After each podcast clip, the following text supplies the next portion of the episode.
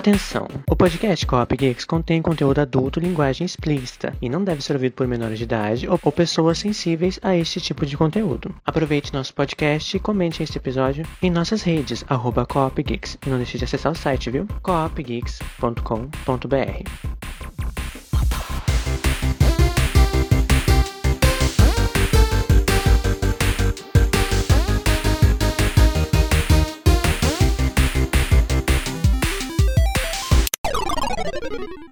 Olá, pessoas! Eu sou Felipe Cavalcante e eu serei o seu host em mais um episódio do podcast Coop Geeks. Alô! E eu estou aqui pensando em vários alienígenas futriquentos e além disso estou aqui com ela no primeiro bloco deste episódio maravilhoso, Maísa Nascimento. Olá, minha gente. Insira aqui ao fundo a música da Mulher Maravilha, porque eu tô aqui só por causa dessa música. Claro, da mas né, só por causa dessa música. Acho muito justo. E, além dela, eu estou aqui para nos acompanhar nesse primeiro bloco do episódio com Gabriel Martins. Olá! Em primeiro, Zack Snyder devolve meu Everybody Knows e não inventa de querer matar Harley Quinn. É isso. Eu quero minha música e não quero que mate ela nesse epílogo muito louco aí. Justíssimo. A pessoa já vem trazendo vários spoilers, é isso. É, é isso. Nem medo do perigo. Bom, e além do Gabriel, eu estou aqui nesse primeiro bloco desse episódio com ele, Lucas Lohan. Queria começar dando recadinho para DC. Todo ano a gente tem Mega Sena da Virada, então vamos arrecadar esse valorzão aí para conseguir esses personagens de volta e tirar da Warner que está estragando todas essas adaptações. Então, por favor, DC, vem aqui no Brasil rapidão. Polêmico! Polêmica. Gosto, aqui tem polêmica. Enfim, caso você não tenha entendido ainda a- a- pelo título desse episódio, caso tenha caído aqui de paraquedas, nós iremos falar sobre ele mesmo, o polêmico, o aguardado, o adiado, ou tal, o odiado, ou talvez adorado, o Snyder Cut de Liga da Justiça, que foi liberado pela HBO Max, acabou de estrear na plataforma de streaming da HBO Max e chegou aqui também em terras tupiniquins, terras brasilienses, através de formato, né, de, de video on demand. Acho muito chique falar isso, apesar de ser muito caro, né? É, o formato legal também chegou, disse que chegou. É verdade, né? Mas não, não que a gente tenha assistido dessa maneira. Que absurdo. Nunca faria isso. Claro, daqui todo mundo tá esbanjando dinheiro em Eu paguei 70 reais pra ver, claramente. Exatamente. Claro que paguei esse Eu assisti na conta da HBO aqui do Copos Geeks, que a gente tem todas as plataformas. Sim. Exatamente. Acho que inclusive a gente devia criar um PicPay, né, pra, grava, pra pagarem né, todas essas contas que a gente Essas precisa. assinaturas. Manda um pix. Manda o Pix, gente. Né? Enfim, vamos falar, né, sobre aquilo que gostamos, aquilo que odiamos, aquilo que não entendemos do Snyder Cut de Liga da Justiça. Então, fique atento nesse episódio aí, anote o número para saber tudo o que você queria saber, o que você queria entender e tudo aquilo que você gostou e não gostou para comentar com a gente do Snyder Cut. Não que a gente saiba também explicar, né? Mas a gente vai tentar. Exatamente. Vamos lá.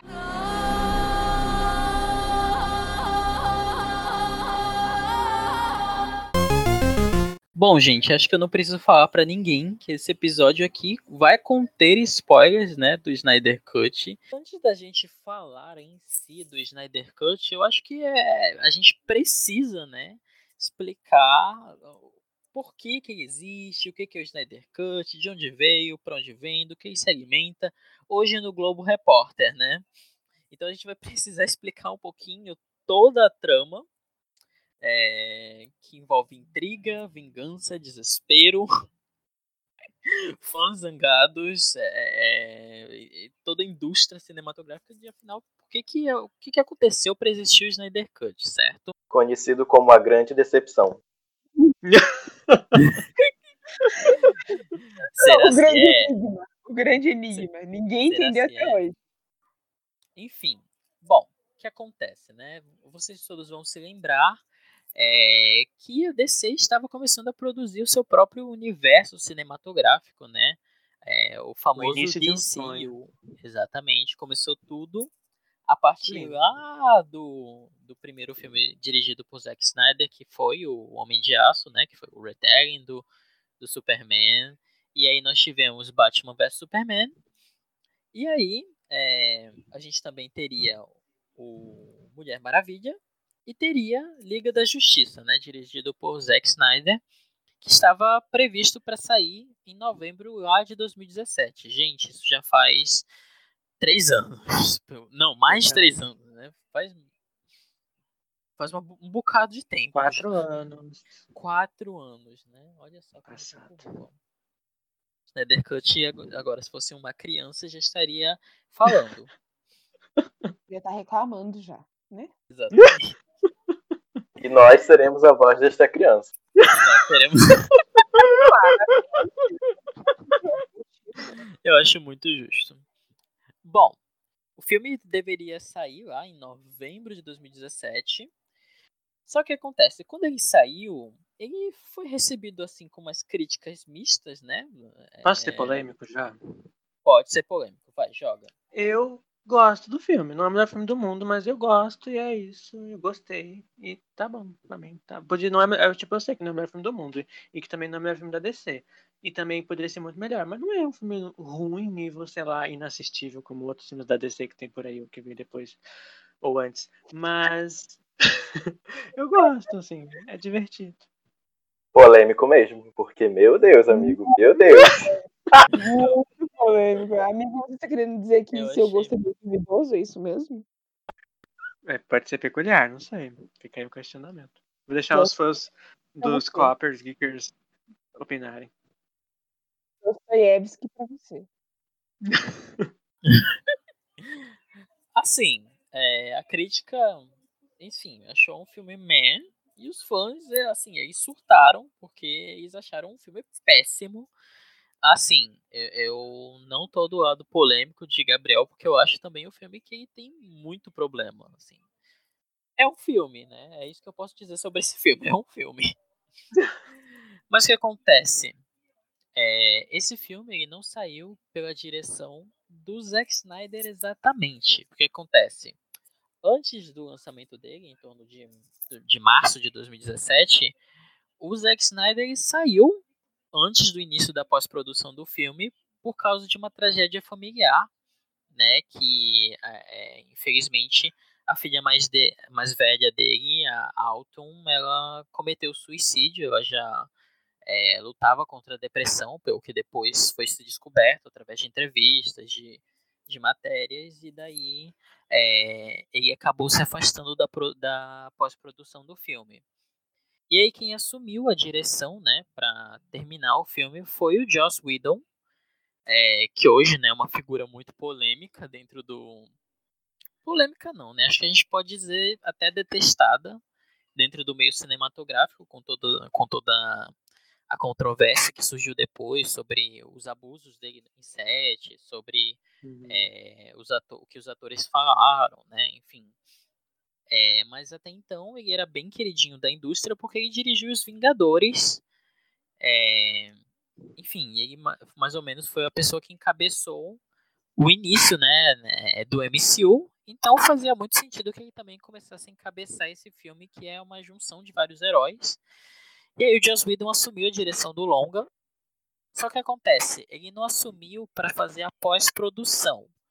Ele assumiu para, digamos assim, consertar o filme. E com consertar significa que ele fez várias refilmagens, é, mudou o tom do filme, né? Deu uma mudada e daí é, ele lançou. Acho que dá E é claro. dizer também que a Warner já estava querendo fazer mudanças antes do Zack Snyder se afastar. Ela já não estava tão contente assim com a visão dele. Então, meio que foi oportuno, digamos, essa contratação para Warner, no caso, do Joss Whedon. Eu acho que é uma boa oportunidade para eu levantar a bandeira que vou levantar, né, no, durante nesse episódio. Tudo culpa da Warner, né? Essa, essa é a minha bandeira. E eu acredito que Ah, sim. É. Sim. Joss, Joss Whedon não, não teria feito o que fez sem a bandeira branca dos próprios executivos da Warner, assim, no meu ver. Ah, Acho que a gente já pode pontuar isso também. E eu acho que também, é, assim, eu não sei a opinião de vocês, mas eu particularmente fiquei muito desconfortável é, depois de saber toda a questão do Joss Whedon, dos abusos no set, da questão com os atores, é, e saber que isso aconteceu depois que o diretor do filme se afastou por causa de uma questão tão delicada quanto foi né, a morte da filha dele por causa de um, de um suicídio. Então eu achei. Ficou muito feio pra Warner, né? Ficou muito pesado, inclusive, esse, esse tópico. Com certeza, ainda mais assim, tipo, só o, fa só o fato da situação em si, né, dele já ter se afastado por, por todo o acontecido já é uma situação crítica, né? Tipo, humanamente falando, né? É muito, você se sente, a gente se sente muito triste com, né, gente que não faz a mínima ideia, mas o fato de perder alguém para uma doença assim é uma, é uma coisa que, que realmente choca e que realmente deve ter abalado o set todo, né? Porque os atores em si tinham convivência ali e tal. E, e vem um cara já, e o outro cara vem com o histórico que tem, é, tipo, né, um histórico que a gente ficou sabendo depois, de fato, mas um histórico desses é um negócio que fica, tipo assim, é problemático no mínimo. Sim. E aí, é, depois da péssima recepção, é, os fãs eles queriam uma versão estendida do filme. Eles não queriam nenhuma nova versão, queriam uma versão estendida do filme, como aconteceu com Batman vs Superman, que ele teve a versão é, que saiu no, no cinema, né? A versão que a gente chama de theatrical release. E aí depois eles queriam a versão estendida, como foi a do Batman vs Superman. É, confirmaram que algumas cenas foram alteradas ou foram até refilmadas para o filme e que uma grande parte do bruto, né, do que tinha sido já feito pelo Zack Snyder, foi simplesmente descartado. Então o que os fãs começaram a pedir dessa vez não era não era uma versão estendida, era que eles pegassem tudo aquilo que foi descartado do Zack Snyder, colocassem no filme de volta e lançassem assim. E aí, é, é, e o que os fãs passaram a pedir foi justamente isso que ficou conhecido como o Snyder Cut, que seria a versão original do Zack Snyder, que começou mais ou menos quase como se fosse uma lenda urbana, né, dos filmes, porque ninguém sabia se realmente existia essa versão, é, ou, ou se dava. E de fato não existia, né? Porque se tivesse existido, não levaria um ano de produção novamente até chegar hoje, né? Não Existia cenas, ele precisava ser feito. né? É, o que, o que no final é, ele acabou confirmando pelas redes é que existiam todas as cenas filmadas. O que não existia era o, fi- o produto acabado, né? Com CGI, CGI terminado, trilha sonora, etc, etc. Tinha algumas partes que eram só storyboard ainda, né? Ideias que ele não sabia ser colocado no filme, etc, etc. Só que, né, quando ele confirmou que existia o Snyder Cut, aí já era tarde demais, já tinha gente adoidado em todos os cantos do mundo pedindo pelo tal do Snyder Cut. E eu lembro que, assim, de início eu pensei, ah, não quero isso. Só que quando confirmaram que existia o filme, aí eu fiquei. Aí eu, eu, eu não sei como é que foi a história de vocês com esse filme, mas quando confirmaram que existia e o- na época um dos executivos da HBO Max confirmou que existia, mas não estava acabado, aí sim eu fiquei curioso para assistir. Quando é que vocês ficaram criaram curiosidade para querer assistir o filme? Olha, quando eu vi que ia sair o Snyder Cut esse ano, eu falei assim, esse é o único filme que eu não vou assistir em 2021. Não, não por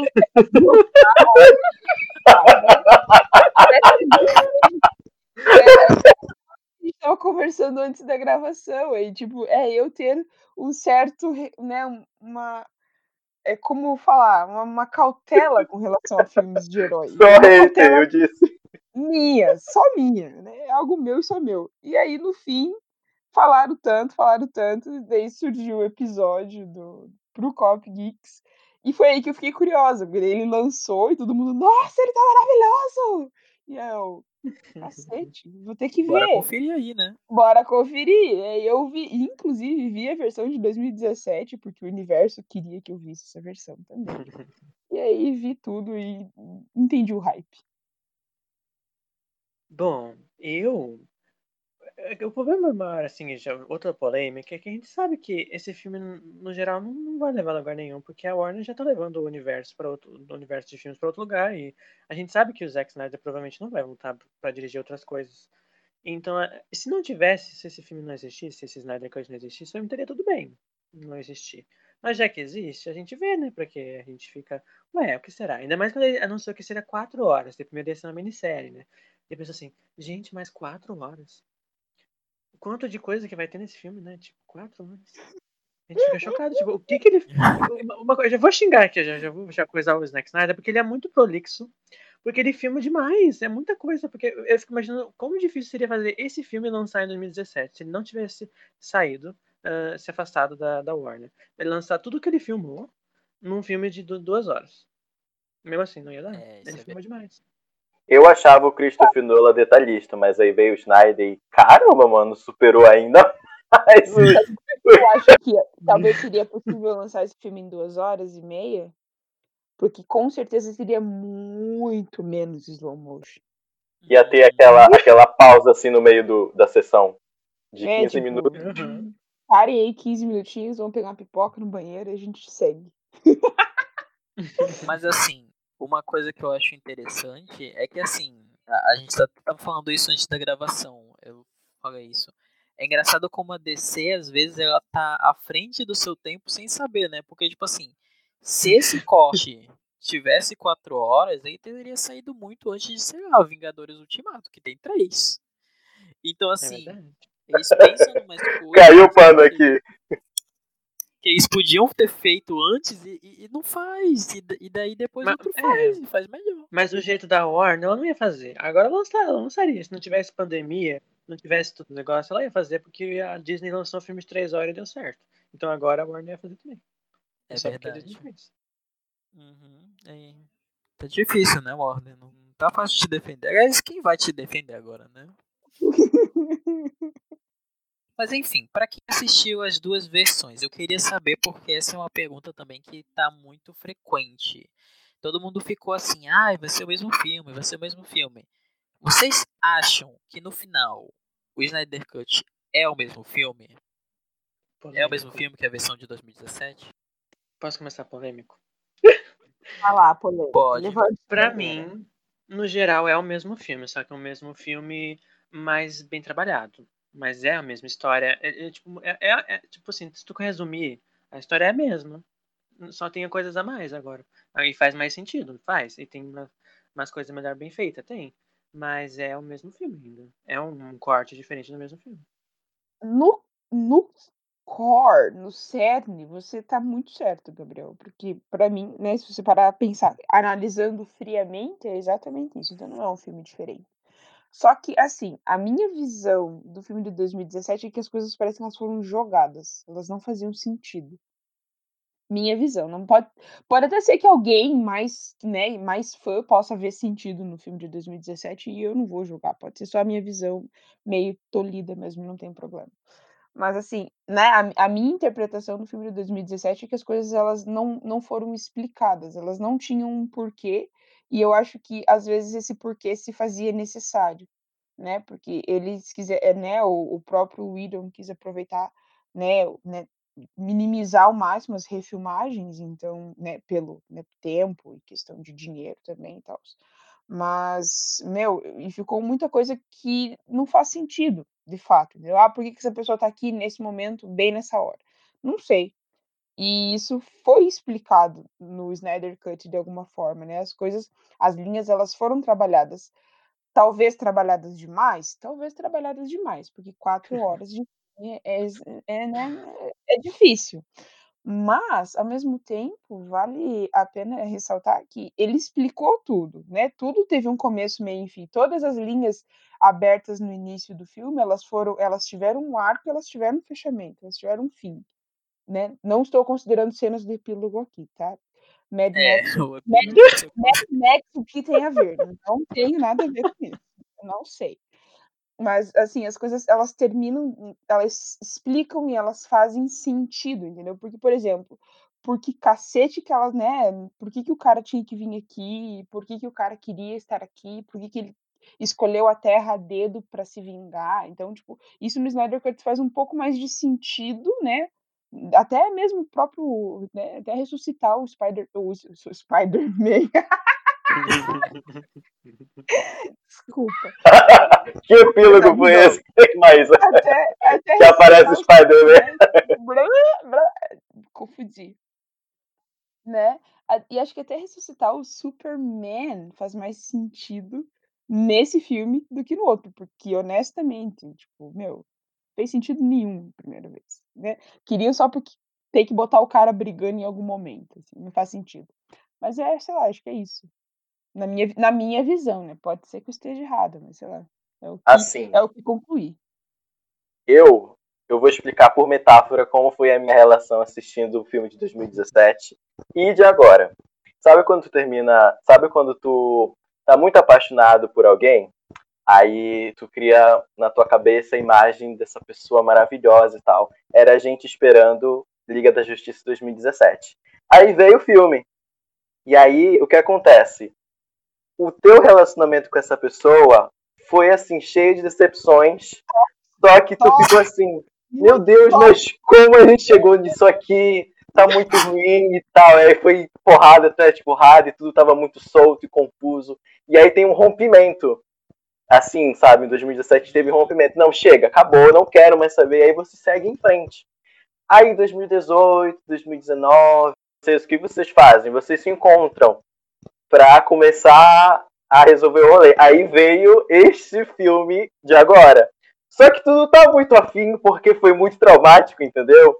E aí o, o Gabs falou que é o mesmo filme, só que com um acréscimo a mais. E foi essa mesma sensação, entendeu? Tipo, foi muito difícil pra mim assistir o filme diretão, então eu fui vendo por partes pra tentar entender.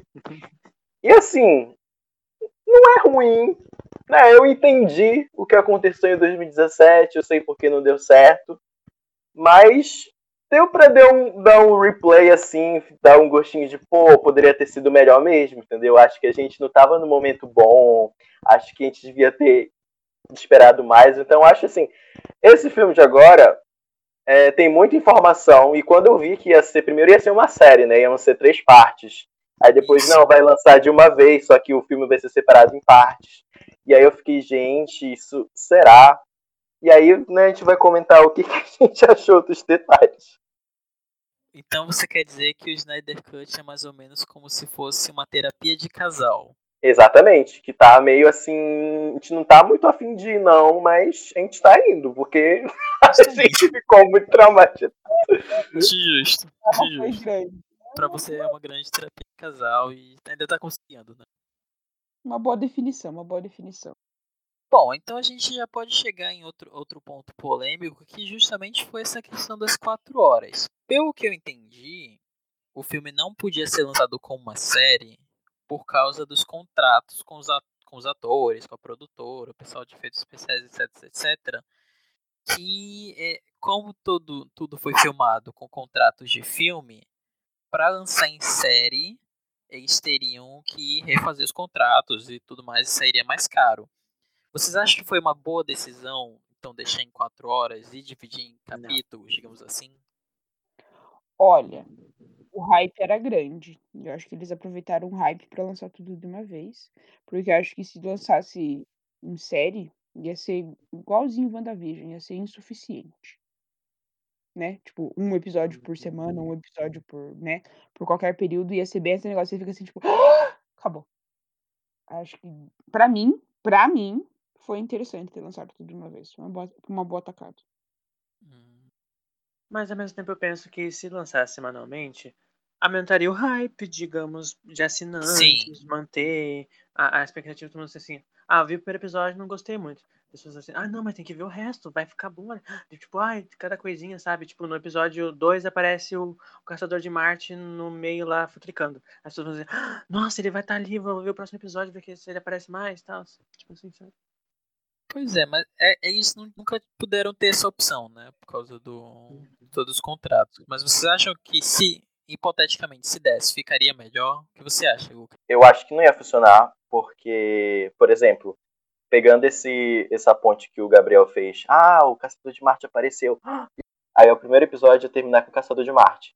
Ia ficar toda aquela expectativa pro segundo. Aí quando ia ver no segundo, ele não ia mais aparecer. Quando chegasse no terceiro episódio, ele também não ia aparecer, ia aparecer no final indo embora. E aí o pessoal falou assim, gente, será que a gente esperou todos esses anos pra isso? Então eu acho que assim, eu, eu penso que a HBO foi muito sábia em lançar tudo de uma vez, tanto pela questão contratual, né, jurídica dos contratos que o Felipe comentou, mas principalmente porque ela viu que é, os fãs da DC, das adaptações da DC, assim como da Marvel, eles estavam muito querendo esse Snyder Cut. Então eles pensaram, pô, vamos lançar de uma vez e vai ser o momento de 2021, ainda mais que está nesse momento de não poder ir no cinema e tal. Então acho que foi uma, uma boa sacada eles lançarem de uma vez. Uhum. E acho que também foi inteligente de dividir em capítulos, né? Porque aí pelo menos você tem uma eu acho até que talvez essa divisão de capítulos seja um resquício da ideia de, de lançar em série, né? Bom. Eu acho que tem meio sem sentido essas, essas partes. Porque, não sei, na minha cabeça não fazia muito sentido, não. Os títulos com as partes em si. Porém, tá aí, né? Funcionou. Eu acho também que pensaram, talvez, em que quatro horas, talvez a maioria das pessoas pausasse para assistir, não sei. Daí já tu pensa ali, ah, vai, terminou uma parte, vou pausar aqui vou no banheiro, sei lá. Daí a pessoa pausa no, no, no momento que dá pra pausar, uma coisa assim. Uhum, uhum. Vai lá, faz um lanchinho, digere a coisa, pensa, ah meu Deus, esse caçador de marcha apareceu, o que que vai fazer? Opa, vou tricar. Acho, acho que foi inteligente, pelo menos. O que, que ele ia fazer? Nada. Fofoqueira, a pessoa sai do seu planeta pra vir fofocar aqui. Vim aqui fofocar, vim aqui contar que o cara não desistiu. É como se a gente já não soubesse. Enfim, chegando nesse ponto logo, logo, acho que a gente já pode falar. Vamos começar a falar dos personagens e momentos favoritos, pra gente também falar das coisas que não fazem sentido. Quais são os seus personagens momentos favoritos? Vamos começar. Fale, Lucas. É, eu, não, eu não vou falar do Cyborg, porque eu acho que todo mundo vai querer falar do Cyborg. As minhas partes favoritas, eu queria fazer uma, uma crítica geral às produções, às adaptações da DC no cinema, enfim, que eu acho que, assim, a DC tem um jeito muito perspicaz e bem emotivo e épico de construir a força do personagem nos filmes dela. É, qualquer pessoa que assistiu um filme da DC vai falar do momento das câmeras lentas, ou do momento em que o personagem levanta e o cabelo balança, e a câmera foca nele, e começa a tocar aquela musiquinha que todo mundo ama. Eu acho que, assim, tudo funciona muito bem. Então, todas as cenas de ação, de ação elas são muito épicas. Né? É muito fácil falar, é, fazer cortes e dizer assim, nossa, essa cena de luta aqui é muito boa, principalmente da, da Mulher Maravilha. A Mulher Maravilha ela está muito bem consolidada no universo da DC no cinema, é, tanto pela história, tanto pelos dois filmes que tem. O segundo foi boicotado, mas eu acho que o segundo é um filme muito bom também. E assim, ela carregou praticamente três horas de filme do Snyder Cut muito bem. Ela deve estar com muita dor na costa. É, mas perfeito, sabe? Assim, a construção. Mas eu também acho que é muito bagunçado. Eu acho que, assim, em muitos momentos eu virei a cabeça, assim, para entender o que estava acontecendo. E aí eu ficava vendo um cabelo balançando. Gente, isso é uma Aquaman ou é Mulher Maravilha? Mas, assim, é uma bagunça muito bonita de assistir, entende? Tanto pela questão do contraste das cores. Então, a minha crítica geral é assim: todas as cenas de ação são muito bem feitas. É, tanto pela questão épica, né? Por, tu olha e fala, caramba, é a Liga da Justiça que tá ali. E é isso. Em relação à ação, tá tudo 10-10. Cara, Gabriel, pode falar.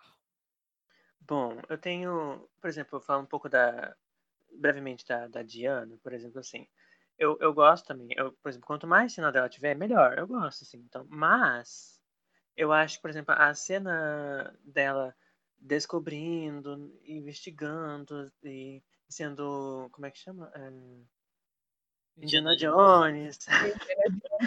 É, é, é legal de ver, mas é, dá pra ver que, que se ela tivesse. Depois ela resume tudo que ela fez. Então não precisava ter uma cena tão longa, assim, ela achando a flecha, ela botando a flecha na parede, ela abrindo a porta, ela olhando chocada, passada pras pinturas. Depois todo o flashback e tal, sabe? Eu acho que poderia ser um pouquinho mais curtinho. Mas como é a cena dela, eu gosto, então até que tá bom, podia ser. Mas a cena dos outros personagens, por exemplo, o Flash, eu acho que. eu acho que aquela cena dele com a Iris. Não deu nada, tipo, podia ser cortado, sabe? Sei lá. Sério? Eu acho, não sei. apareceu cada um salvando alguém. Por que, que o Flash não podia É. salvar alguém também? Não tô entendendo. Ah, a não, mas é que é porque não sei. Ai, não sei, mas é, é, que, é que é muito. Eu só acho a introdução muito longa. Gente, eu acho o Flash aleatório. Não gosto do Flash. Você não gostou do Flash? É do menino que ran- que rancor no seu coração. Não, não do personagem em si, mas eu acho que foi mal aproveitado. Caramba! O que você achou, Isa? Conte pra gente. Quais foram os seus melhores momentos? O que você achou do Flash também? Conte Já, fal já falaram da Diana, né? Porque, gente, essa mulher, ela tá sensacional. Não preciso nem, né? Vou nem gastar meu tempo rasgando seda pra ela, porque já tá tudo rasgado, tá tudo dito. Mas, assim, uma coisa que eu achei que foi sensacional de incluírem foi todo o arco do Cyborg.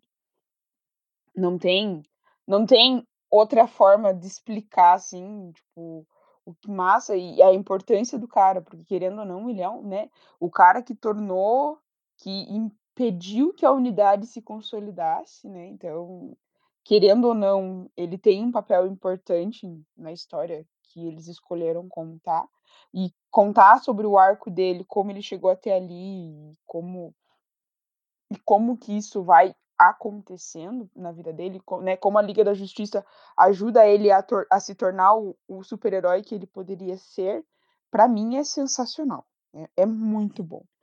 E também e eu gosto e assim, né, gente, eu não sei vocês, mas eu tenho um um a Liga da Justiça tem um lugar no meu coração, porque quando eu era, né, pré-adolescentinha, chegava da escola, almoçava assistindo o quê? Liga da Justiça e Super Choque. Então, querendo ou não, né, a Liga da Justiça o desenho o desenhinho, né, momento sensível, momento dolorido da vida, né. Mas assim, aquele esse desenho, a gente tinha uma ma né, gente querendo ou não, a gente cresce e a gente fica lembrando desses personagens do desenho, que querendo ou não, né, não sei, né, pra vocês, mas pra mim foi muito o primeiro contato com os super-heróis do mundo da DC. E assim, eu achei muito legal, porque o Flash do Snyder Cut, ele é muito mais parecido com o Flash do desenho do que do 2017. E pra mim isso, assim, foi um um um fanservice nostálgico sensacional, assim, que tipo, pra na minha cabeça ficou muito parecido e eu gostei muito só por causa disso. Peace. E você falou do Super Choque, mas aí eu lembrei agora que um ponto interessante é porque assim, no filme do de 2017, o Cyborg tem assim zero desenvolvimento de personagem. E Hum. no filme do Snyder Cut, ele tem todo um arco. E eu achei o arco dele, assim, pessoalmente, realmente muito bonito. Muito bonito. Porque, assim, por várias questões. Primeiro, que assim, ele é o. É, ele é o único personagem negro que está ali na Liga da Justiça. Ele é, ele é o único personagem negro ali da Liga da Justiça. E aí os dois pais dele é, é, são representados como assim dois cientistas é, muito importantes dentro ali dos, dos laboratórios Star, é, pelo menos o que a gente entende, né? É, que também são dois, duas pessoas negras. Então achei muito interessante assim essa dinâmica. É, ele também é representado como um gênio, né? Porque eles falam isso que ele tira muito, notas muito boas e que ele também tipo, é um astro do esporte. Então assim eu achei muito interessante de você trazer uma dinâmica de uma família negra que, assim, que tá muito bem, sabe? Que, que não, não está, digamos assim, num, num espectro ruim. Claro que. E aí você traz a tragédia, porque você é, é, ele perde a mãe, e aí ele perde o pai, e é todo sobre essa dinâmica familiar que vai sendo destruída por causa de uma tragédia. E como ele vai, é, digamos assim, se culpando e, e assim, se afastando do pai dele e se considerando monstro, e se considerando quebrado, e se considerando, digamos assim, sozinho, porque ele perdeu a mãe e aí tá afastando o pai. E, e, e ter isso dentro do personagem, eu achei muito incrível. O que eu queria dizer que eu achei interessante sobre isso é que, por exemplo, nesse filme aqui, o Snyder Cut, todo o desenvolvimento do, do Cyborg, que é muito bom e tal, ele é o, o coração do filme, é o centro do plot da história inteira. É sobre a caixa materna, tudo, é, tudo envolve o Cyborg. Então a gente pensa assim, quando tem o filme de 2017 que, que ele corta tudo o desenvolvimento do Cyborg, dá pra fazer sentido que não tem tanto sentido a história, porque o, o Cyborg tá tipo intrincado junto com o plot. Se tu tira o Cyborg, não faz sentido. Então, por isso que eu acho que faz sentido mais agora. É isso que eu fiquei muito. Eu fiquei muito chocado quando eu comecei a assistir o arco do, do Cyborg no, no Snyder Cut, porque, gente, o Cyborg literalmente é a alma do que está acontecendo ali, né? Tipo, ele que chega com muitas, muitas perguntas que todo mundo ali tinha, né? Por exemplo, aquele momento em que ele explica é, qual é a ligação que ele tem e como ele está ligado àquelas máquinas foi tudo muito cortado da história dele no, em 2017. E não só tirou a, a essência do personagem, né, que era novo na DC, no, no, no caso no cinema, quanto também movimentava muito a história. Então, eu particularmente fiquei muito chocado quando eu vi que ele tinha um arco incrível na história e que tinha sido literalmente cortado assim, como se não fosse nada, entendeu? Não só por isso, né, mas é porque justifica trazer o o Cyborg para a Liga da Justiça. E dá para dá ver, né, nesse Snyder Cut, mesmo, né, é ele com todos os problemas dele, Liga da Justiça dá sentido a ele, ele encontra um sentido de novo, o que consegue concluir o filme de uma forma legal. Ah, porque, por exemplo, assim, em 2017, ah, tipo assim: "Ah, por que que você tá aqui? Por que que você existe?", né. Ah, tipo, pra mim, minha interpretação ah, a gente precisa de alguém negro, então vamos fazer o Cyborg ser negro e tá tudo certo. Uhum. E, tipo, beleza. E é por isso que ele tá ali, entendeu? E é por isso que, tipo, e ele joga ali, ah, porque, ah, você é feito do mesmo material. E essa informação, ele é jogada no meio do filme, e você fica assim, tipo, nice. E aí? O que, a gente faz com essa informação? O que, que a gente pega com isso? Nada, é. né? Porque. Essa é a minha.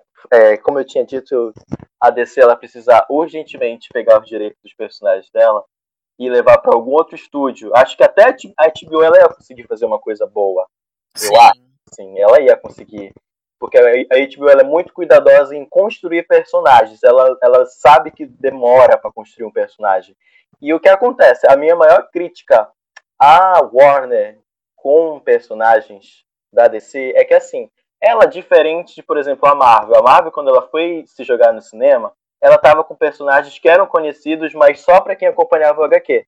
Para quem não acompanhava, Capitão América, Homem, Homem de Ferro eram conhecidos? Eram, mas eles não eram os principais da Marvel. Os principais da Marvel eram o X-Men e tem o, o Spider-Man que estava em outro estúdio. E aí o que aconteceu? A, a Warner, ela pegou assim, a ideia que dá é que tipo, ah, é o Superman, é o Batman, é a Mulher Maravilha, todo mundo conhece eles. Então, bora só meter é, cena de luta deles que tá bom. E aí acontece isso que aconteceu com o filme de 2017, entendeu? Falta história, falta esse, esse peso emocional que tem nos personagens, que não acontece com Mulher Maravilha, por exemplo. No primeiro filme dela, tu tem a história dela, ela é muito bem construída, e o pessoal na época falava muito mal, dizendo que a o set de gravação de Maravilha era uma bagunça, e quando veio, veio aquele resultado que eu particularmente tiro o chapéu, eu acho maravilhoso o primeiro filme da Mulher Maravilha. E aí aconteceu isso, né? Por exemplo, a gente estava tava comentando sobre o Batman É, o Batman ele parece que tá todo momento assim, gente, eu tô formando essa Liga da Justiça aqui porque eu estou muito cansado. Então eu preciso de outros super-heróis pra resolver esse problema, porque eu não consigo. Entendeu? E eu fico assim, gente, o que aconteceu com o Batman? então a DC, o problema da DC não é ela, entendeu? O problema da DC é o estúdio que, assim, os produtores não leram as HQs e estão fazendo merda. É que o Batman tá tipo assim, ó. Ele quer se demitir da empresa, mas a cláusula diz assim: ah, você pode sair, mas tem que achar alguém e treinar antes de sair. Ele tá fazendo nas coxas. Uhum. A batalha de quem tá mais cansado, o Batman ou o comissário Gordon.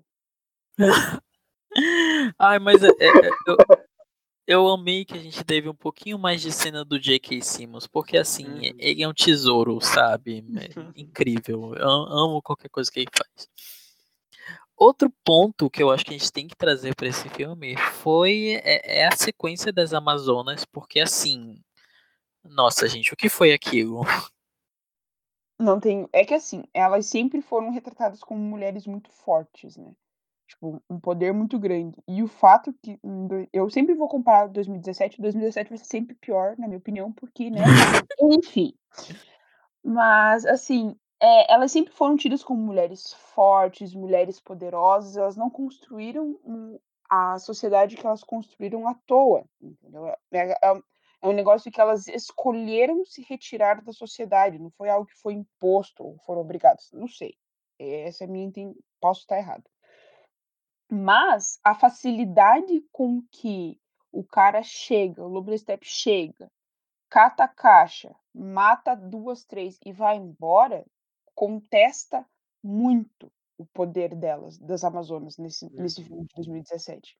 Tanto Uhum. que 2000, né, o Snyder Cut, ele deixa muito, mostra muito que sim, aparentemente elas, né, usaram de todos os seus recursos e conseguiram, entre aspas, né, eliminar o elas tinham, né, eh, coisa eh, mecanismos de defesa, sistemas de segurança muito bons, né, o que justifica todo o poder das Amazonas, mostra ali que elas são de fato uma sociedade forte. Não diminui elas, né? Exatamente, não não limita elas em momento algum, entendeu? Ou seja, mostra ali que realmente os elas estavam preparadas para qualquer ameaça terrena. O problema é que os caras não eram da terra, daí ficou difícil. Mas Uhum. isso, tipo, mostra muito que elas são muito poderosas, assim, isso para mim ficou sensacional. Uma coisa que assim eu notei em toda essa sequência que eu acho que ela pontua um dos temas do filme, assim, se fosse eu trazer, se fosse para trazer temas sobre o filme, eu diria que um deles é sacrifício, porque se a gente for- parar para pensar, esses heróis sacrificam muita coisa, assim, por exemplo, o, o- Batman ele tá ali, tipo, se lascando para reunir toda essa gente. O Aquaman ele tá ali sacrificando, tipo, a, a, digamos assim, o seu contato com pessoas, ele não quer estar perto de ninguém. O, o Barry Allen, ele, ele, ele tá aí. É, tadinho. E, é- e aí, toda essa cena é, é, das Amazonas, é- elas estão tentando proteger lá a caixa. E, e assim, elas estão se lascando. Tipo, a- aquelas outras lá. Naquele momento que a, a rainha hipócrita ela escorrega lá, e aquelas, aquelas duas Amazonas que estão segurando a porta elas estão segurando, elas ficam lá dentro. Nossa, aquilo, aquilo me bateu de uma maneira, porque, tipo, caramba, elas vão morrer. E elas vão morrer, tipo, sabendo disso. É, é que nem que elas falam no começo, né? Tipo, Amazonas, mostrem seu medo. E elas dizem, nós não temos medo. Exatamente. E assim, e não existe nem o remoto, tipo, não existe nem aquela, tipo assim, putz, vou morrer. Não, não tem isso. Em momento algum você percebe essa hesitação delas. É tipo, com a tua vida, e é com a minha vida. É pra vida, é pra vida. Vou doar a minha vida, vou doar a minha vida. Isso é um negócio que, tipo, pesa muito e que mostra muito uma força, né, de super-herói que a gente, tipo, meu, pra mim vale muito mais. E eu achava, e eu achava assim que ia ser um negócio, ah, eles vão trancar todo mundo lá dentro e vai explodir, sei lá. E aí, tipo, não, o negócio cai, ele, nossa, desmonta, ou seja, as mulheres, elas Uma bagunça épica aquela cena. Então, nossa, é muito linda aquela cena da, da- daquele, daquele tipo um baú, né, que tranca e tal. Inclusive, no final, o Lobo da Steppe, ele, ele olha para pra Diana e fala, você é uma Amazonas. Ou seja, ele reconhece que toda aquela potência que ele tinha enfrentado lá no início estava de novo na frente dele. Só, aí ele até fala, só que você é mais forte, né? Porque ele consegue perceber que ela, ela é diferente.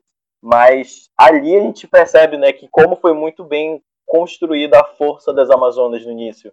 Porque é de tanto que ele fala que, ah, não, essa aqui é minha, porque ele sabia que em algum momento ele poderia ter perdido ali, ele só não perde porque ele, ele foge, mas achei incrível também isso. Ele, ele reconheceu também que era uma Amazona, porque quando ele começou a lutar com ela, ele começou a escutar o grito, né? A trilha sonora, né? real oficial. Foi tipo, foi os gritos, né? Foi o grito que identificou. Mas é que assim, é... e realmente, hum, é que daí já vai entrar num outro negócio que eu fiquei incomodada com o corte, né? Com o... a direção do Whedon e o fato dele minimizar mulheres, né? O fato de, do, do Flash cair de cara no rosto, né? Dos peitos da Mulher Maravilha e toda ela e todo esse negócio, né? Porque querendo ou não, para mim deixa muito claro que se ele é o diretor, é ele que vai determinar o que, o que entra e o que não entra. E quando uhum. você olha esse tipo de coisa no, num corte final, essa força de mulheres, né? Você acaba ficando com o pé, tipo, com o pé atrás. Real que você, tipo, quis deixar elas fraquinhas desse jeito por serem mulheres, porque, tipo, né, deixar porque, para mim, na minha visão, o filme de 2017, a caixa mais fácil de pegar foi a caixa das Amazonas, né? Uhum. A, a, caixa mãe das Amazonas. E você olha assim, e, meu, não é essa sociedade que a gente entende delas, né? Tipo, não sei que vocês, a visão de vocês enquanto homens disso. Mas essa minha foi, tipo, foi um negócio que eu fiquei assim, cacete. E eu gostei muito mais, porque, tipo, botou muito mais força nas mulheres. E para mim isso conta muito. Que tanto que, quando ele vai pegar a segunda caixa, quem que defende a segunda caixa? Também é uma mulher, né, a comandante, a maior do né, a maior defensor lá, comandante em do poder lá da Atlantis, é uma mulher, e ela que fica ali, ela vai até o fim e, né, perde ali a caixa por poucos, né, por poucos por só, falta de eu só apoio, lá. uma crítica a fazer a, a Mara nesse Snyder Cut. Que na câmera do Snyder ela fica com cabelo castanho, fica tão feio. Na câmera na outra do, do, do, do James Wan, ela fica linda e ruiva. Só isso. A Lois também. A Lois perde bastante do brilho vermelho do cabelo dela. Faltou cor. O que eu queria dizer é que tá meio apagado esse filme mesmo. Mas eu percebi nuances vermelhas no cabelo dela, tá? Pra ti. Você já, mas tu já viu Aquaman, o filme? Não! O cabelo dela é lindo demais. Ele é super vermelho, vivo e apaixonante. Eu preciso ver, gente. Esse, esse eu não vi. Eu até queria ver, esse eu, eu vacilei mesmo na hora de, de ir atrás pra ver. Enfim, uma, um- aproveitando aqui que a gente está falando, né, sobre essa questão feminina, eu queria perguntar de vocês uma cena que está sendo muito polêmica, né? Uma cena que está sendo polêmica na internet. O que acontece? É, a gente sabe, né, que o, o, o Zack Snyder ele tem esse- a gente sabe que ele tem essa direção um pouco mais violenta para os personagens. E aí, tem muita gente que está questionando aquela cena do museu com a Mulher Maravilha, em que ela basicamente ela vaporiza, né, o cara depois de salvar as crianças. E aí eu queria saber de vocês o que, que vocês acharam dessa cena. Eu achei, assim, uma bela mensagem à sociedade machista, patriarcal. Acho que eu tô bom nesse local de fala.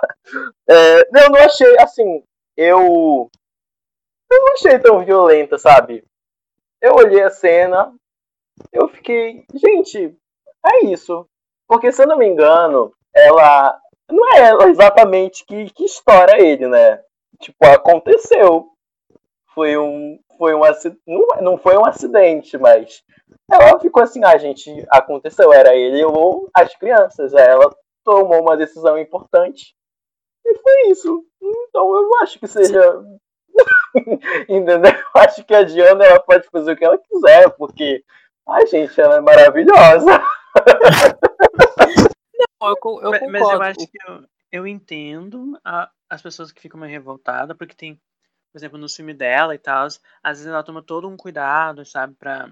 Ela não é muito de, de, sei lá, vamos matar os inimigos.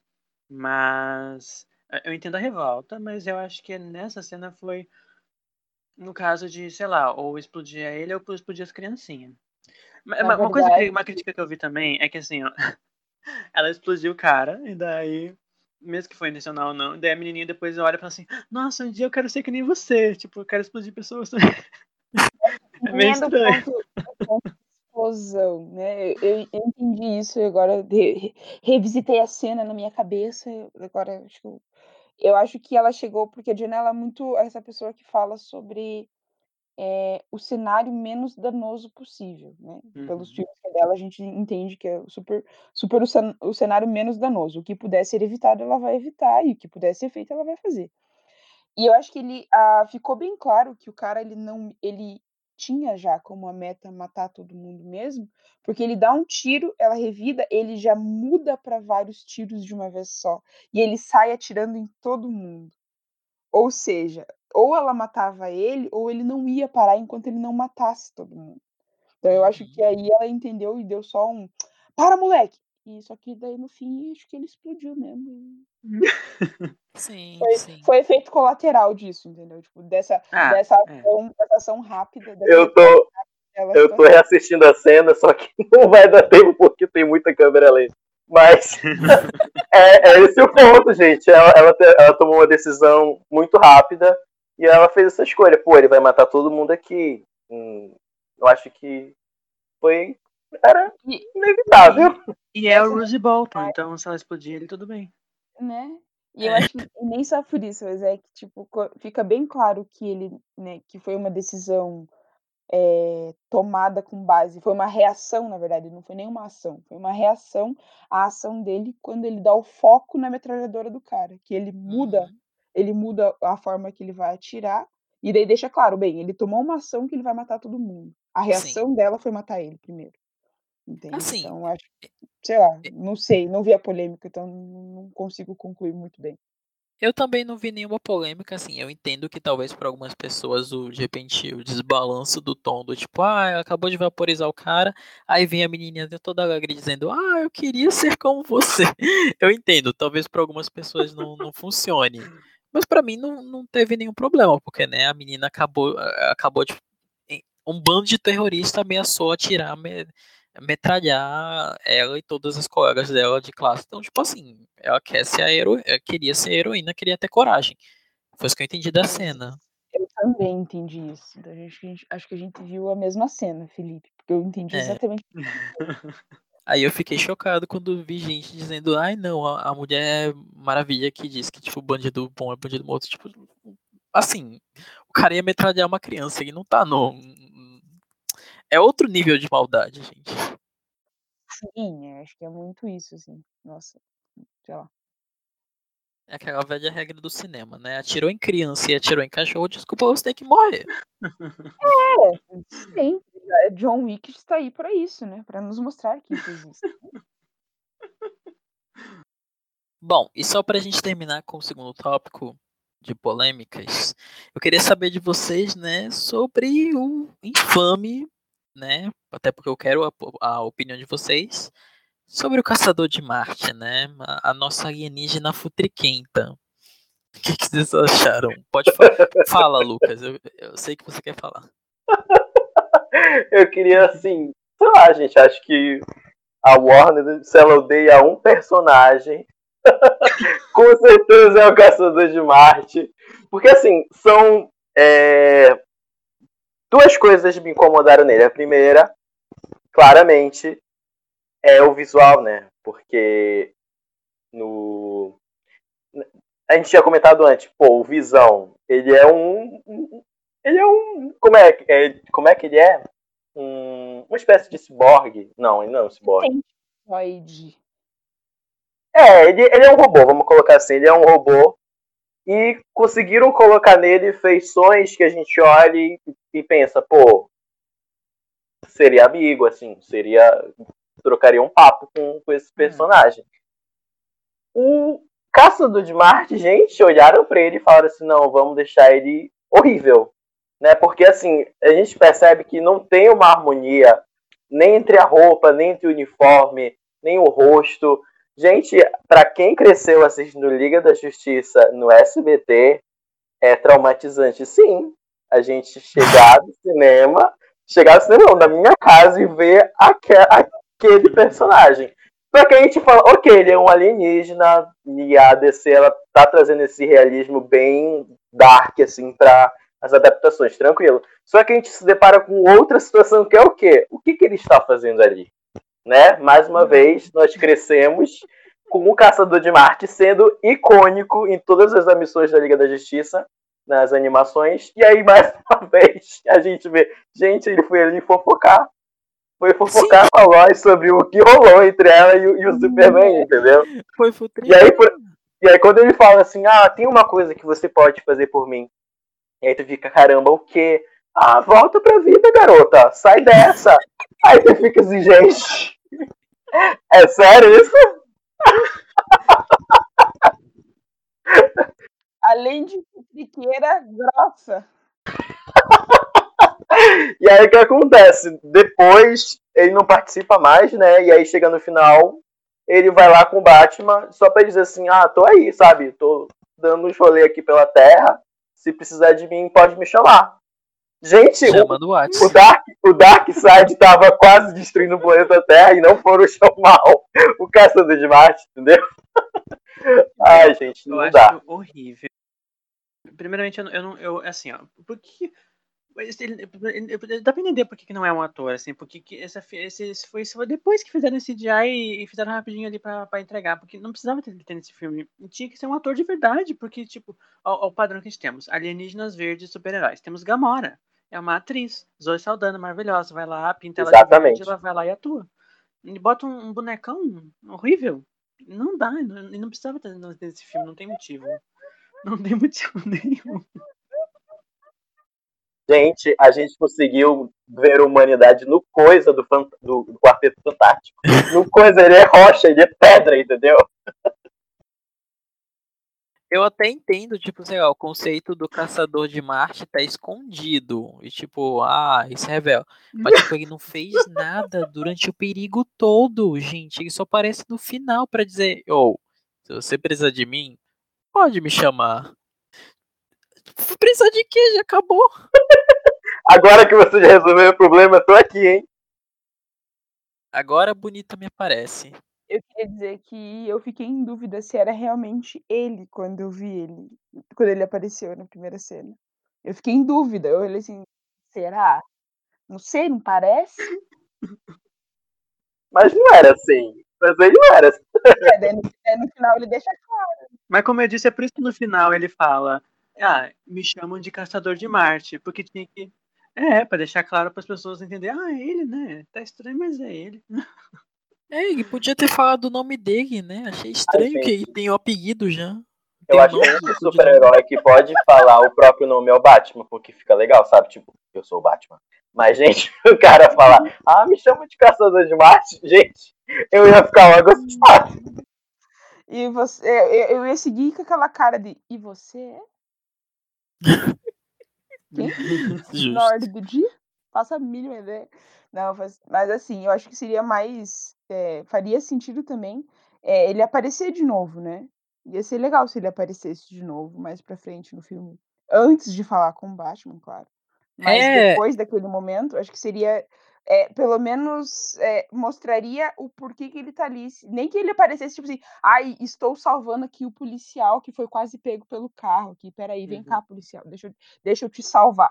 O mínimo que ele aparecesse é, sem, né, sem nenhuma fala. Se ele aparecesse de novo, acho que já compensaria muito mais do que só essa futricação que ele fez aí. Tem que falar também que o, o Caçador de Marte ele tem um rolê com o Darkseid, entendeu? Tipo, se eu não me engano, o Darkseid destruiu o planeta dele, não foi isso? Uhum. Tem um, um arco dele. Nas HQs, não. O que acontece é que ele é o último alienígena porque ele é teleportado pela Terra através do ah, tempo sim. e espaço. Ah, é Aí verdade. quando ele chega aqui na Terra, é, toda a civilização de Marte já morreu. Aí então, tipo, há muito tempo atrás. Então, tipo, aí acaba se tornando o último, o último marciano mesmo. Aí se disfarça aqui. Sim. Mas eu já tava achando estranho, porque, tipo, ah, tava rolando rumores que ia aparecer ele no filme. Eu fiquei.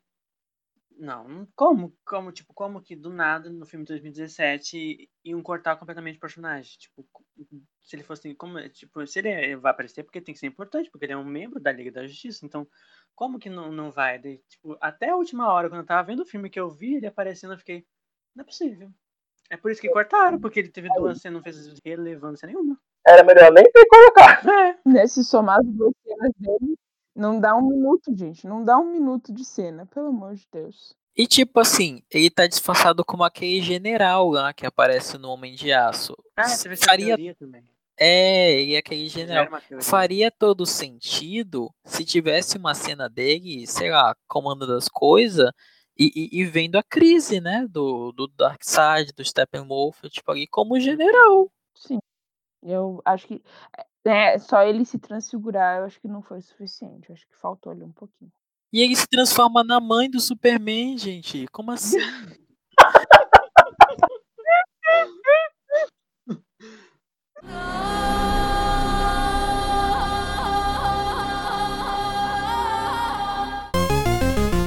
Bom, então continuando o nosso papo aqui no nosso segundo bloco do nosso programa especial, podcast Cop Geeks. Ahn, eu queria saber de vocês é- é- é, de um dos aspectos que assim, que foi um dos mais comentados, um dos mais antecipado por alguns, detestados por outros, assim, tinha gente que estava na dúvida do que estava acontecendo, tem gente que ainda tem dúvida sobre o que está acontecendo, que é sobre toda aquela sequência, né, que é conhecida como a sequência do Nightmare, né, que é desse futuro alternativo onde a Liga da Justiça perdeu tudo, né, não, não conseguiu, né, Moisés.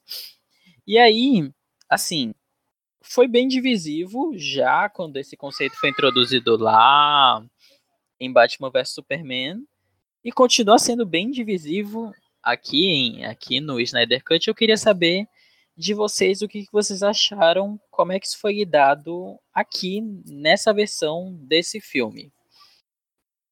No caso, não foi lidado, né? Fez o teaser que vai ser lidado, mas talvez não veio. Não é o teaser do Aí a gente já vê que é ruim. completamente complexo. Pra mim, isso- é que na verdade pra mim isso não faz sentido algum, né?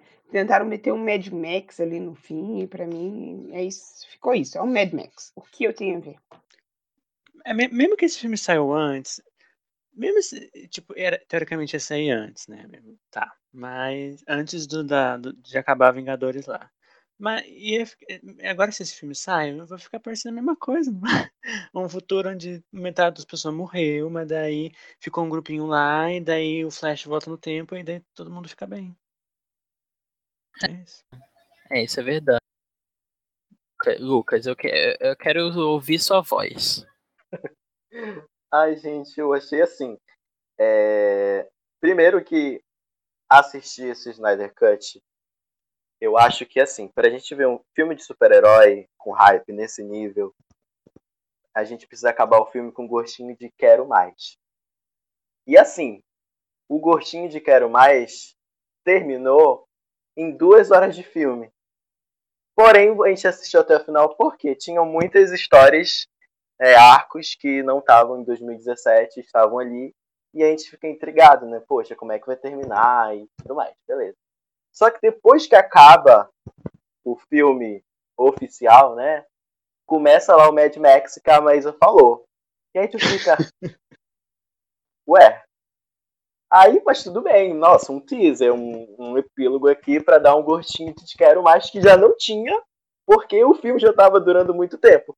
Só que chega um momento em que, assim, eu achei muito mal dirigido aquela cena do Mad Max, ou a cena do Nightmare, porque, primeiro que, quando aparece o Coringa, você fica, nossa, né, que legal, unexpected, eu não, não, não, não tava esperando ele aparecer. Só que aí começa um diálogo muito aleatório que depois tu esquece que tem outros personagens ali e fica, sabe, naquela conversinha entre Batman e Coringa que, enfim, vocês viram, vocês estavam assistindo enquanto eu, vocês a viram eu assistindo e não fazia sentido, entendeu?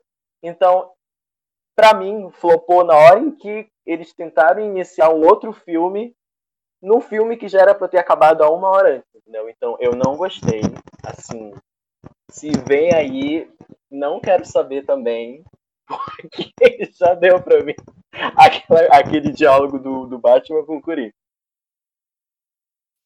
Meu, não fez. É que assim, na verdade ficou um negócio meio. né, Ele ficou meio sem pé nem cabeça. Faria sentido se, tipo, se. é, se fosse vir de fato, se já tivesse sido confirmado que viria mais filmes ao redor, ou um negócio que fosse, tipo, sei lá, porque agora que a gente já sabe que não vem nada, tipo. Pra quê? Mas cê- vocês encaram também, talvez, como uma tentativa de fazer isso, a- atrair os fãs para querer saber se aquilo vai acontecer, se vai ter essa continuação? Vocês acham que ele conseguiu suceder nesse sentido, então, é. de tipo, Ah, com certeza. E eu ainda vou. E se lançar o filme, eu acho que eu vou consumir ainda, porque eu vou querer saber. Não funcionou comigo. Eu não tava mais aguentando, gente. Já era- Não, não. Pra mim, se for pra colocar cena extra, ela tem que durar, tipo, 30 segundos. É isso.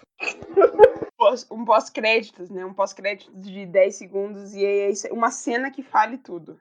acho justo, acho justo. Uhum. Tipo, é, o Gabriel falou né, da questão do. Era pra ter saído antes de Endgame e tudo mais. Na verdade, saiu, né? Mas.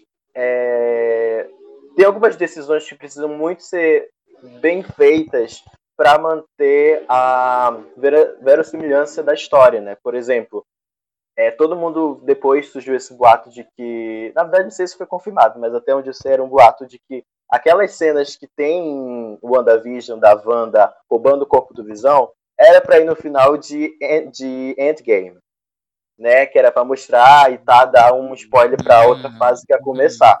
Só que a Marvel falou assim, eles olharam, não, pô, é melhor a gente encerrar aqui por dois motivos. O primeiro é que já teve um velório muito pesado do Tony. E segundo, a gente ainda não, tá- ainda não consolidou em termos de produção o que vai vir depois. Então, bora terminar aqui sem, sem dar epílogo algum, sem dar continuação alguma, porque é melhor a gente entregar para os fãs uma coisa que vai mesmo vir do que criar um hype em cima de uma coisa que nunca vai acontecer. Então, por isso que eu acho que o Snyder foi um erro que aconteceu nesse final aí. Se tivesse sido 30 segundos, tudo certo. Eu ia falar, beleza, mas não foi, gente. Foi, ele colocou outro filme ali. Aí eu pensei agora num, num Gabriel's Cut agora. Assim, ó. Corta toda a cena do, do, do- do Lex Luthor lá com, com o Exterminador, tira tudo. Tira tudo também a cena do, do, do, do Caçador de Marte no final. Deixa a cena do pesadelo, só que deixa com 30 segundos. Mostra só eles lá chegando. E daí mostra o Coringa ali, que as pessoas querem ver, né? Tem gente que gosta, tá, daí tá, bota lá. E daí ele se vira e acaba. Daí tem. Talvez ele fale uma frasezinha e tá bom, mas não dá Eu a entender que é assistiria. um pesadelo. Eu assistiria o Gabriel's Cut. Porque, tipo, não- é, porque, tipo, por que, que o Batman tem que ser o profeta, tem que sonhar tudo? Toda hora sonhando o negócio. Ele tá toda hora sonhando o negócio, pra que isso? Não, faz de como se fosse uma cena do filme mesmo, como se fosse um- uma cena do próximo filme esse. Daí bota esse pe- pequenininho no final como teaser e cena pós-crédito. E tem o Caçador de Marte. Detalhe: eles não só introduziram o Nightmare ali, como eles dá- disseram que era um sonho, e aí não termina com o Batman acordando, termina com o quê? Com o Caçador de Marte aparecendo na janela do Batman. Então, tipo, é duplamente errado aquilo ali, entendeu? Porque tu fica, putz, era um sonho.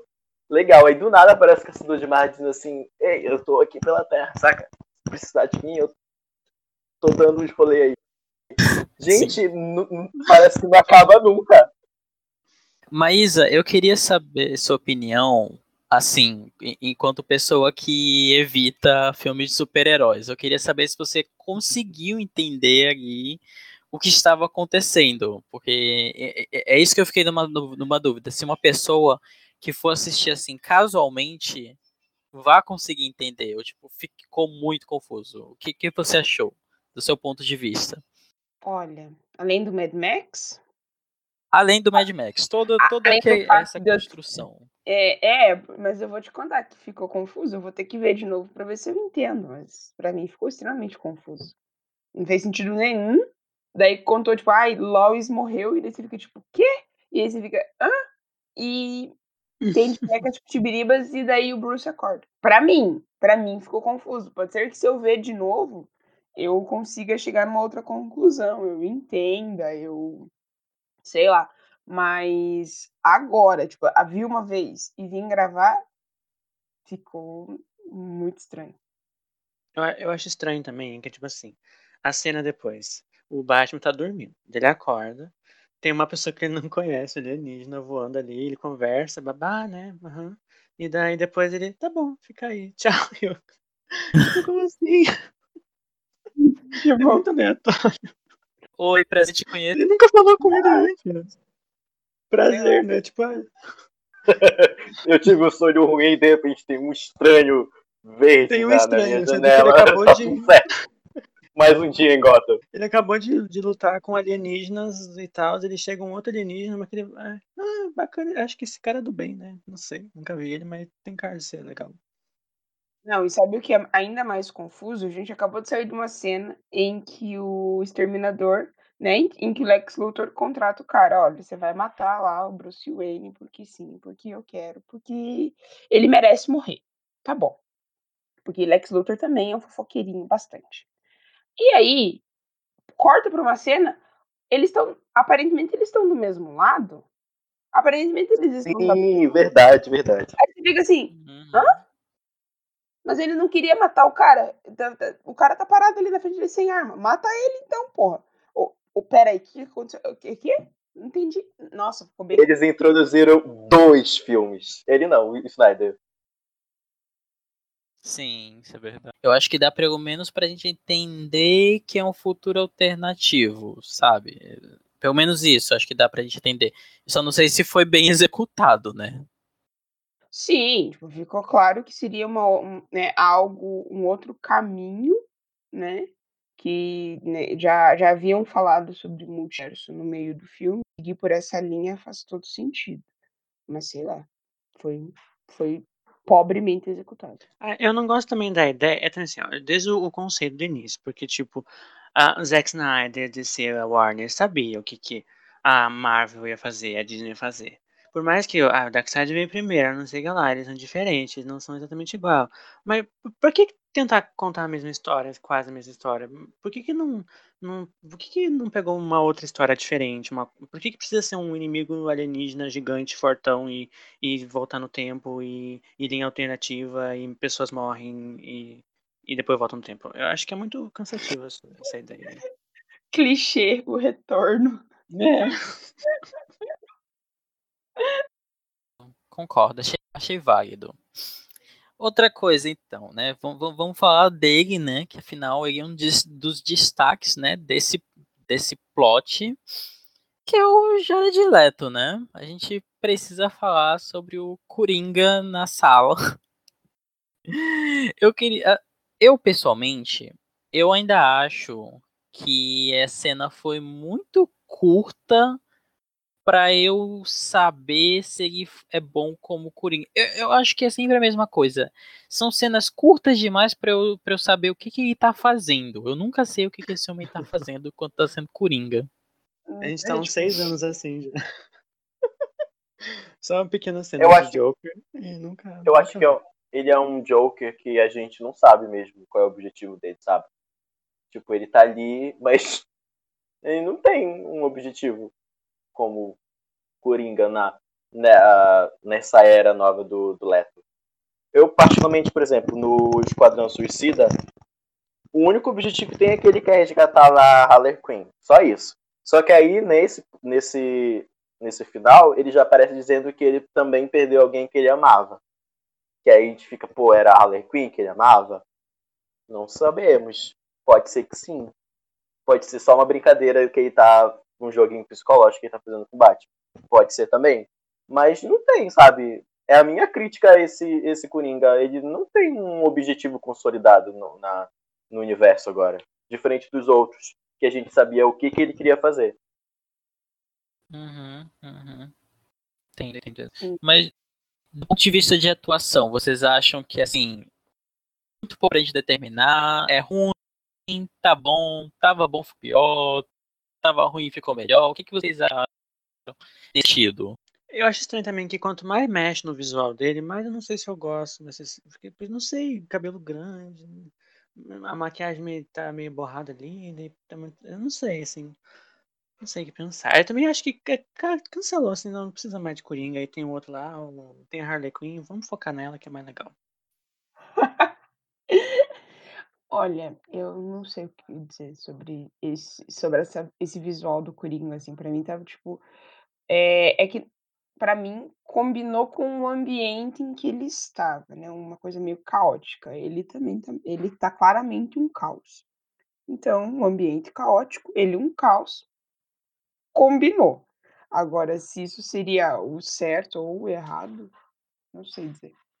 É, assim, visualmente falando, eu gostava do visual dele bem gangster em Esquadrão Suicida. É, e a atuação. Ah, é assim, é aquele, aquele rolê. O Coringa, ele é, um, assim como o Batman e muitos outros personagens, não só da DC, como de outros universos, é um dos personagens muito complexo para adaptar. Tipo, ele tem muitas camadas. Então, acho que cada Coringa que teve pegou uma camada diferente por exemplo, do, do Joaquim Phoenix, pegou o lado humano dele já indo se tornando o que, ele, o que, é, o que a gente conhece. Já esse do Leto pegou mais aquela vibe. Ah, eu sou do mundo do crime mesmo, eu que mando na, nas gangues aqui do, do lugar. E aí chegou ele com um visual bem, né, todo tatuado, e ele é todo assim meio desleixado. Se bem que é aí que eu acho que tem uma grande diferença. No é, no Coringa do Esquadrão Suicida, ele é bem metrosexual, sabe? Tipo, cabelo aparadinho, barba bem feita, roupa combinando. Esse do, do, do Mad Max, que aparece no final, ele já é assim, dane-se aparência, dane-se corte de cabelo. Eu tô mais preocupado aqui com outras coisas. Então, assim, visualmente falando, eu, eu concordo com a Maísa. Eu acho que caos com caos deu aquilo ali. Apesar de que eu acho que eles erraram muito no filtro, acho, achei o filtro daquela cena muito, muito esquisito, sabe? Não sei, achei meio borrado. Não é agradável, né? Não é agradável de não, ver. Eu não sei isso. se... E, e aí, já... E aí, que nem eu tava falando, né? A atuação eu gostava muito, eu gostei, assim, não muito, mas eu achei ok a atuação dele em Esquadrão Suicida. Já nesse, ficou uma coisa muito, muito solta, sabe? Porque ele chegou com um discurso todo filosófico, sentimental. Vocês falando aqui, eu lembrei de uma coisa. Nessa conversa do Batman com o Coringa, eles falam muito sobre perder alguém. Eu aí eu fiquei pensando, será que o Snyder não quis uhum. colocar assim, é, trazer esse olhar, né, dele, porque ele teve uma perda muito grande e que influenciou todo o trabalho dele desde então. E aí eu fiquei, pô, será que o Junari não quis colocar assim dois personagens icônicos para justamente falar sobre como perder alguém muito importante pode afetar tudo ao redor? Aí eu fiquei com isso na cabeça. Aí eu talvez eu assista esta cena mais uma vez com esse olhar. Mas não vou garantir nada também. Porém, fica aí o questionamento.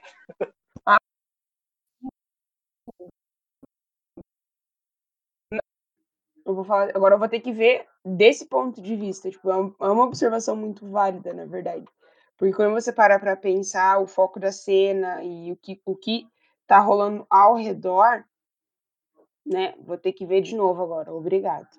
Acho que então, por enquanto, a gente pode já ir terminando o nosso podcast, por último, com as nossas impressões finais, né? Sobre o, o infame queridos ou não queridos Snyder Cut, eu quero ouvir a opinião de vocês antes, da, antes de falar da minha. Individualmente, o que, que vocês acharam final ao todo desse grande. Acho que a gente pode chamar de um grande Leviatã, né? De quatro horas. De muita aventura, loucura e magia, né? que foi o Snyder Cut. O que, que vocês acharam?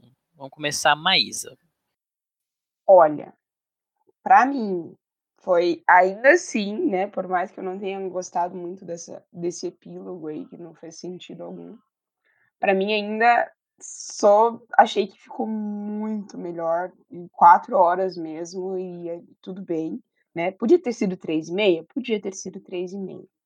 Mas, ainda assim, ficou um filme épico e, assim, faz jus à fama da Liga da Justiça, né? Traz essa grandeza que, e esse peso que a gente tem sobre ah, os maiores super-heróis do mundo estão juntos aqui. Então, sim, para mim faz todo sentido.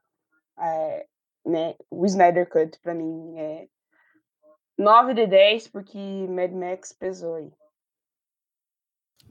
Justo. Lucas, vá lá, mande a letra. Nossa, 9 de 10. é complicado eu ouvir falar agora, depois desse, Meus... desse feedback legal aí. Meus é... são falhos, né?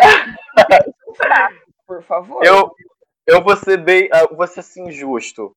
É, eu penso que assim, para quem não acompanha filme de super-herói, não é assim, viciado nas, nas HQs da DC, até da Marvel também, é, e tem a imagem de Superman, Batman, Mulher Maravilha, é, Liga da Justiça em si, como, nossa, os super-heróis do mundo, né? É um filme muito interessante, é um filme que entretém bastante, sabe? Ele entrega em história, entrega em, em ação. Nossa, as, as, cenas de ação, eu já disse aqui antes, são muito boas. Desconsiderando o fato de que eu acho assim, bem bagunçada muitas cenas ali. Mas, assim, é, para as crianças, nossa, as crianças vão amar. Talvez vão dormir um pouco, pois é muito longo, mas não vão dormir por causa das cenas, vão dormir porque é muito tempo. Então, assim, para esse público, eu acho que serve muito bem. Para público né, pro público, assim, que já é mais chato, que sou eu, eu sou chato mesmo. E, assim, gente, foi uma experiência muito, muito, uma experiência cinematográfica é, bem, como posso dizer, desafiadora assistir. Mas eu não tenho, eu não assistiria de novo. Eu também não recomendaria o filme. É, assim, pra ah, quer te entreter no final de semana, assiste esse filme aqui. Eu não recomendaria. Mas eu também não acho que é um filme que a gente tem que, que dizer que é muito ruim, entendeu? Então, assim, já que é pra dar nota, eu dou assim. 6. Eu dou 6. 6 de 10. Mas é, com esses pontos aí, entendeu? Dependendo do público, eu recomendo, dependendo do, da, do que a gente está criticando, eu, eu digo que não. É isso. Gabriel Martins, vá lá, desça a letra. Bom, eu, tipo, no geral ainda, eu gostei de muita coisa, apesar das coisas que eu não gostei. E também como um consenso que é melhor que o filme de 2017, é, mas ainda acho que ele é muito longo, acho que ele podia ter menos. E mas o, o pior, eu acho, pra mim, é que. O que pra mim não, é que é, se pensar assim, ah, é um presente pros fãs que queriam ver, tá, ok. Mas depois tendo todas essas cenas aí pós, que é pseudo pós-créditos, assim, é parece que, tipo, tentando chutar cachorro morto, sabe? Porque a gente sabe que no, no, no, no final do, do, dia, provavelmente o Snyder não vai voltar pra DC e não vai continuar esse universo aí. A não ser que, sei lá, se a Warner começar a ceder muito, e daí começa a sair Snyder Cut todo ano. Que é difícil, mas não sei, vai saber. Mas não vai, e se for, vai ser um universo paralelo, não vai ser o um universo que estão trabalhando no cinema agora. Então, parece que é meio sem propósito, assim, não lançar isso, sabe? E... Mas a minha nota, deixa eu pensar. A nota de Lucas foi 6, a de Maísa foi 9, né? E a minha vai ser Sete e meio. Acho justo, acho muito justo. Sete e meio me surpreende menos do que seis. Seis eu fiquei em choque. Péssimos. Bom, eu acho que esse filme é praticamente impossível de não se comparar, né, com a versão de 2017 Que foi uma versão que, assim, que me deixou muito incomodado por várias razões, desde aquela cena infame do Flash caindo na Mulher Maravilha, desde uns certos closes, assim, é, é, close-ups na, nas personagens femininas, no fato de que tem os personagens que, assim, não tem, não tem desenvolvimento nenhum, e aqui tem desenvolvimento de personagem, eu acho isso importante. Gosto do fato do Cyborg agora ser um personagem, gosto das cenas da, de ação, o Flash tem algumas cenas interessantes. Concordo que tem muito slow motion, né? Muito slow motion muito slow motion e eu acho que assim as cenas violentas não são para todo mundo. Eu sei que vai ter algumas pessoas que vão se incomodar, inclusive tiver houve várias pessoas que se incomodaram, né? Mas assim, eu acho que é um filme bem mais redondo, bem melhorzinho. Eu acho que assim, as cenas do futuro alternativo, cenas do ah, isso vai acontecer, isso poderia acontecer, é tudo luxo. Então assim, para mim não precisava de nada disso. E é, é mais tipo como se fosse um apêndice do filme do que fosse alguma coisa realmente necessária. Então, para mim, eu vou deixar num 8, 8,5. Pelo menos para mim, é, tá muito melhor do que antes.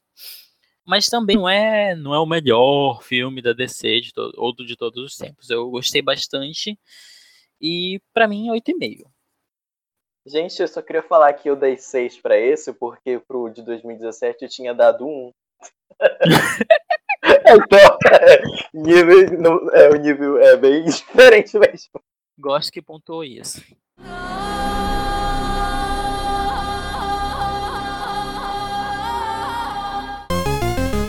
Bom, enfim, gente. Então a gente vai terminando aqui o nosso episódio. Mas antes da gente terminar o episódio de vez, eu acredito que o nosso cast tem alguns jabás que queiram compartilhar com a gente. Maísa, você tem algum jabá que você queira compartilhar?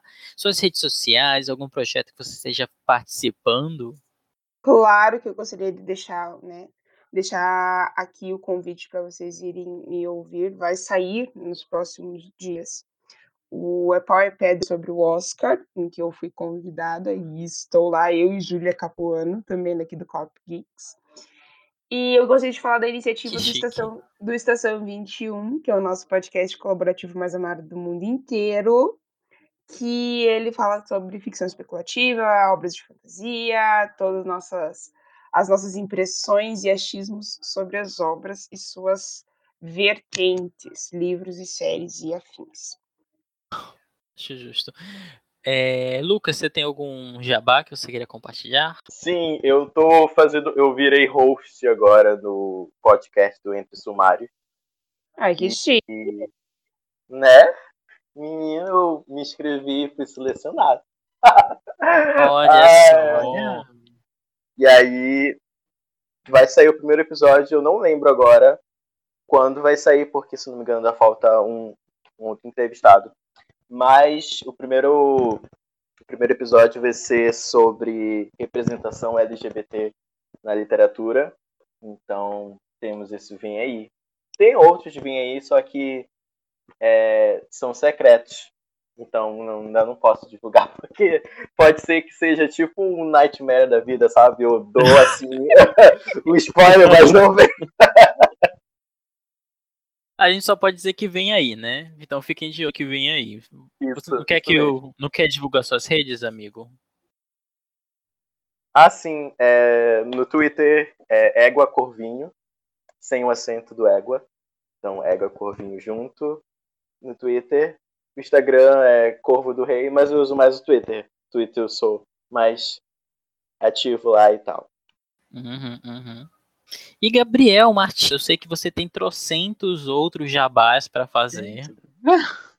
tá, vou escolher mas, eu, mas aqui você tem direito a três. Ah, três? Eu posso dar. Ai, que, que, que benção. Tá, vamos para o Balada de Nárnia, que é um podcast de Nárnia que a gente comenta lá, livro a livro, e arroba Balada de Nárnia. Tem todas as plataformas.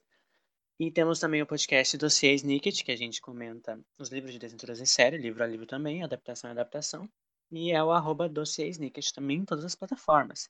E temos também a novíssima, agora chegando aí, arrasando, editora Triquetra, que é uma editora uh, com enfoque em, em trazer autores de minorias representativas, mulheres, LGBT, pessoas não brancas, PCDs e tudo é isso aí. Então já pode seguir nossas arrobas, que é triqueta underline ed, que em breve teremos editais e tudo isso daí gratuito, é bom enfatizar, tudo gratuito sempre, toda a vida.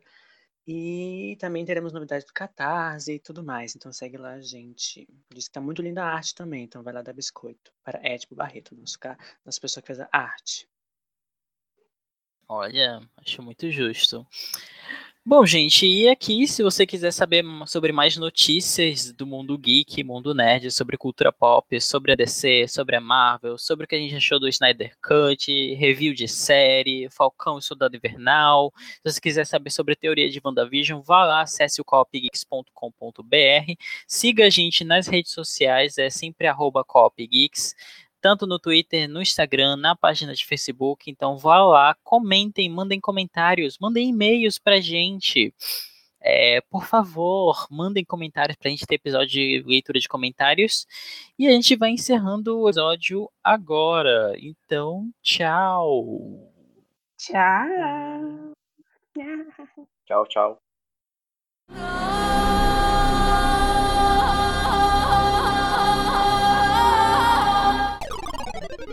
Game over. Diz que o maior fã, na verdade, só vai entrar no bloco 2, talvez, então.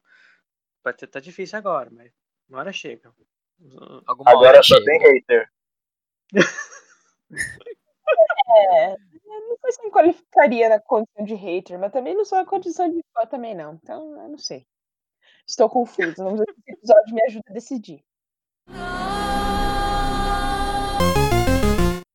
Editor, por favor, coloque uma vírgula sonora aqui pra gente falar. Inclusive, acho que a vírgula sonora vai ser o grito da Diana atrás lá. Eu acho que a gente pode canonizar esse grito como o grito da Pantera. Podemos? É verdade, podemos. o grito da Pantera.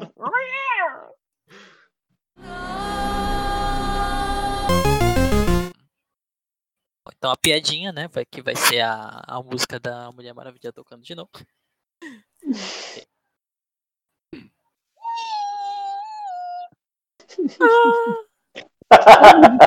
misturando com a música do Frozen, é maravilhoso. Uhum. Fazer o, o crossover da, dessas duas cantorinhas. Uhum. O feat. Uhum. Ok, bora lá.